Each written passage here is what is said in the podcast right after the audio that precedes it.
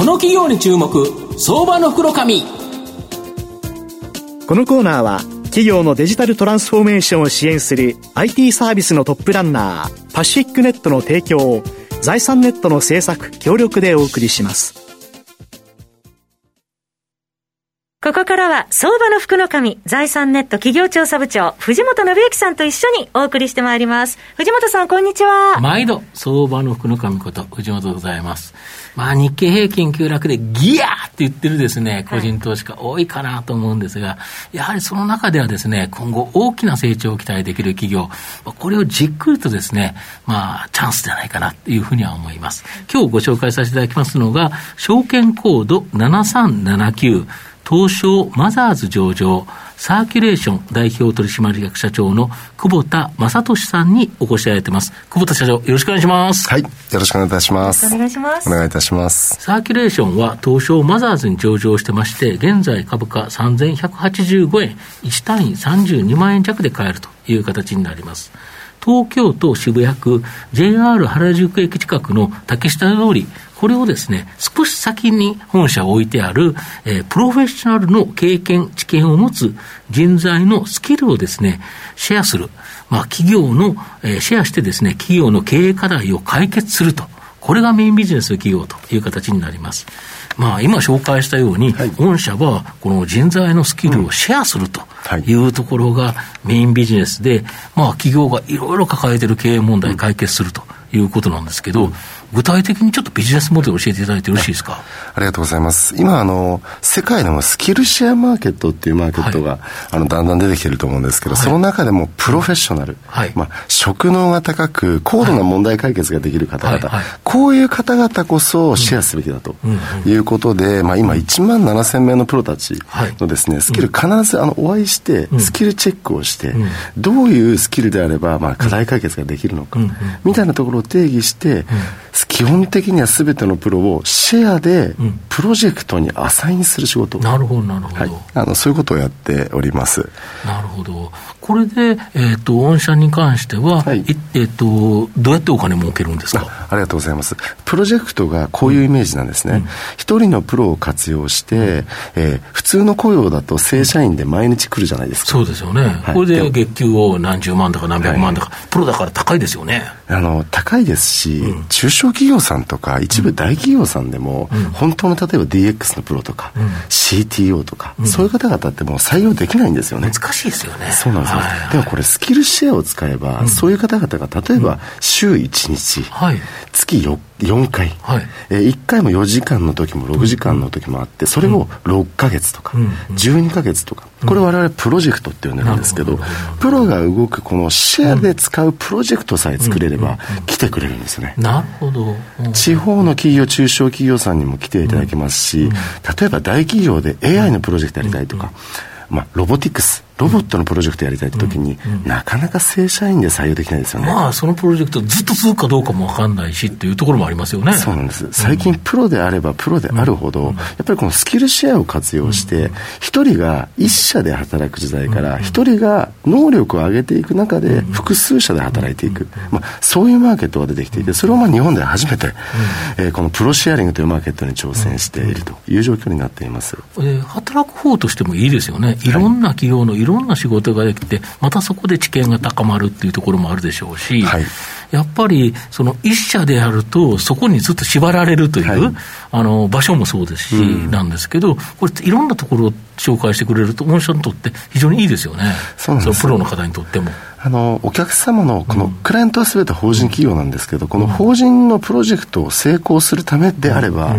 ある意味時間には関係ないですし、えー、なんて言うんでしょう縛られることがほとんどなく、とにかく知見の瞬間、知をその会社に届けるというミッションを作っていくということなので、個人の方々にとってもいい経験ができますし、ある意味成果を出さなきゃいけないという、まあ、プロフェッショナリズムを求められると、まあ、そういう側面があるかなというふうに思っています。なるほど。あと、ようやく昨日ですね、緊急事態宣言が、はい、まあ、全面解除になったという形で、はい、まあ、新型コロナショック、やっぱり人々の働き方がですね、まあ、テレワークなど大きく変化したと思うんですけど、はい、これが御社にはやはり追い風になったとか。あそうですね。あの、とても追い風になっている状況だと思います。うん。うん、ある意味、自社の正社員や派遣だけで回してた会社のところにこう、プロが来るわけじゃないですか。そうですね。直接物理的に今まではやっていたんですけど、これが全部クラウドで来ることになって、はい、例えば、ズームの画面にプロが一人いること、この違和感のなさは全然変わりましたよね。ないしは、企業側で言うと、うん、今、中小企業から大企業、一部もうベンチャーすべてがある意味システムや DX と言われる、うん、こうテクノロジーで会社を変えていかなきゃならないってなった時に、ねはい、なかなか採用ゼロからスタートできないじゃないですか。まあ、そういう戦略を考えるって言われても、はい、IT 戦略、DX 化を進めろって言われたって、誰がどうすんのという話ですよね。そうなんです。我々はそのスキルチェックもしているし、日本を代表とする、例えば CTO とか、うん、えー、AI とか、こう、先端技術系のプロまで、はい、あのご在籍していただいているので、はい、そしてそういう方々が毎日だと絶対来てくれないけど、うん、週1だったら来てくれる。まあ、ここを狙ったサービスというふうに考えています、うん、なるほど、はい、でこのやはりそういうのを探している企業って多いとは思うんですけど、問題はその経営問題解決したいという企業にとってですね、御社を探し当てるっていうことが、なかなかやっぱ難しいと思うんですけど、御社はそれを地方銀行を中心にですね、まあ、金融機関と業務提携することによって解決している、これ、どういうことですか？ありがとうございます。まさに全国の地銀さんに、我々のこのプロをシェアするというプロシェアリングのサービスを、えー、地銀さんの先にいる中小企業さんに、あのご提供するという形で、地銀さんとですね、今、全国102校銀行さんがあるんですよ。そのうちの半分51校提携しています。ちょうど半分ですね。そうなんです。なので、ちょうど今この上場のタイミングで、全国のお客様に、え提供できるような状態になったというのが大きいところかなというふうに思っています。地銀さんって基本的には、要はその企業に融資をしたいとしたときに、はい、やはりなんか新規事業をやって、えー、そのための融資資金を貸したいとしても、はい例えば提案したところで、うちの誰がやんのって言われちゃうということですか、うん、そしたらそこで、あの、サーキュレーションさんをご紹介して、こういうプロフェッショナルがいるので、まあ、こういうビジネスやってみませんかとかっていうことですかね。はいあのまさに地銀さんが中小企業さんに、まあ、お金を借りませんかという提案するときにこういう声が戻ってくるんです、今はお金より人が足りないと。あなるほど。で特に経営人材、そして特に会社を変革に導いていくような人材、ないしは事業承継で共にその息子の息子の次世代の経営者とともに会社を作ってくれる人材、やっぱりその今金から金ではなくてどちらかというとスキルや人、というニーズが高まっているのでそういう時にこうプロシェアリングを選んでいただくっていうのが大きいと思います。なるほど。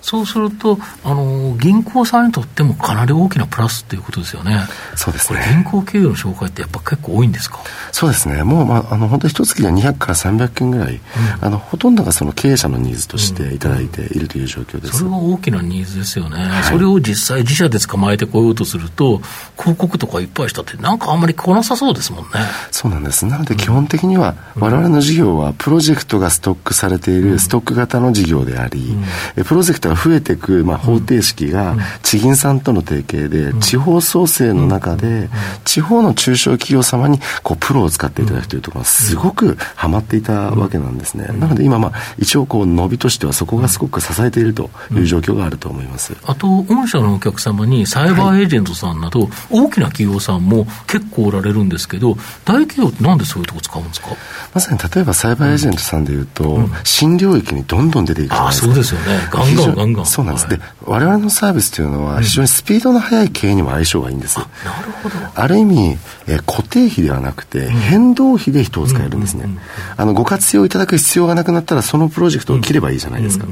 なので、プロを途中で変えることも可能なんです。ああ、なるほど。なので、サイバーエージェントさんは、どんどんどんどん事業を作り出すために、その裏側でプロを使う。まあ、一言で言うとこのイメージですね。自分たちが知っている領域は自分たちの社内にプロがいるじゃないですか。でも、新しい新領域に出ようと思った時に、その領域のプロを探して、これが非常にその事業やサービスの立ち上げで効率的だと。これ、正社員で雇おうとして、雇ってからやったって、これ時間かかっちゃいますもんね。はい、雇えるかどうかすらわからないし。そうそうす。ると、御社には1万7000のプロがいるから、その分野もいるだろうということで、はい、御社にいるって聞かれて、い。ますよっていう形で、きれいにマッチングすると、そのビジネスがすぐできるかどうかが立ち上がって、で、うまくいくようであればさらに突っ込んでくるし、はい、まあ、ダメだったらそこで一旦終わるということですか。やっぱりトライアンドエラーは実用ですよね。そうです。なので、大企業さんでいうと、1社で複数プロジェクト、うん、10プロジェクト、20プロジェクト同時に使う会社もあります。中小企業さんでいうと、やっぱり事業変革を担うコアな人を1、2名、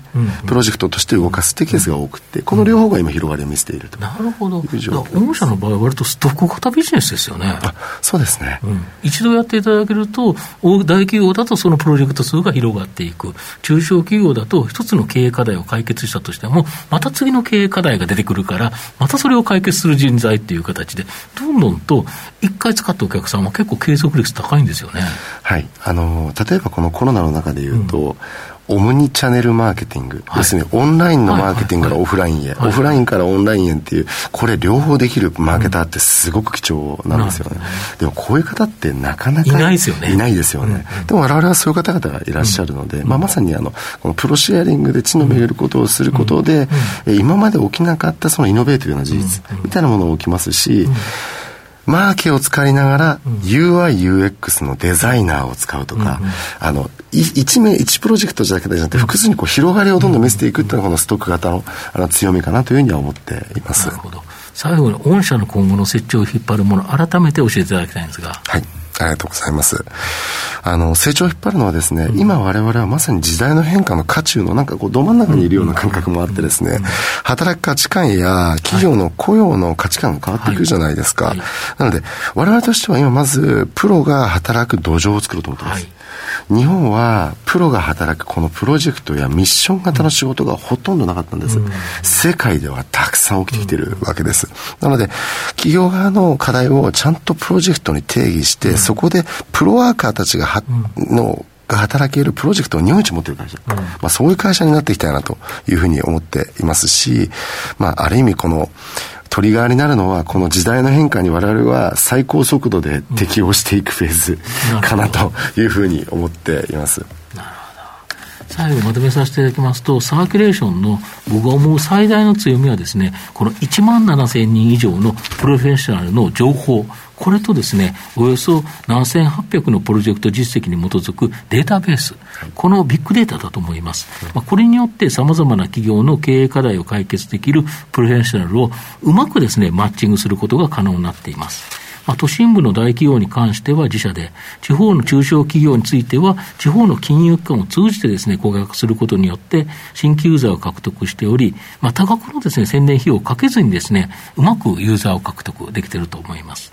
一度サーキュレーションのサービスを使った企業は、別の問題解決にも使い続ける可能性が高く、まあ、ストック型にですね、収益が積み上がっていくモデルとなっております。今後大きな成長が期待できる相場の福の神のこの企業に注目銘柄になります。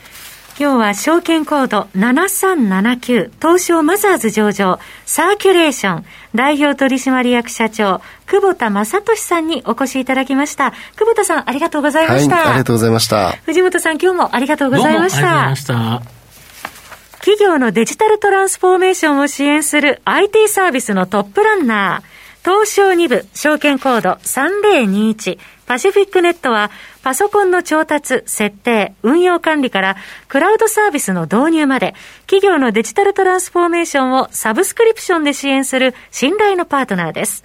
取引実績1万社を超える IT サービス企業東証2部証券コード3021パシフィックネットにご注目ください。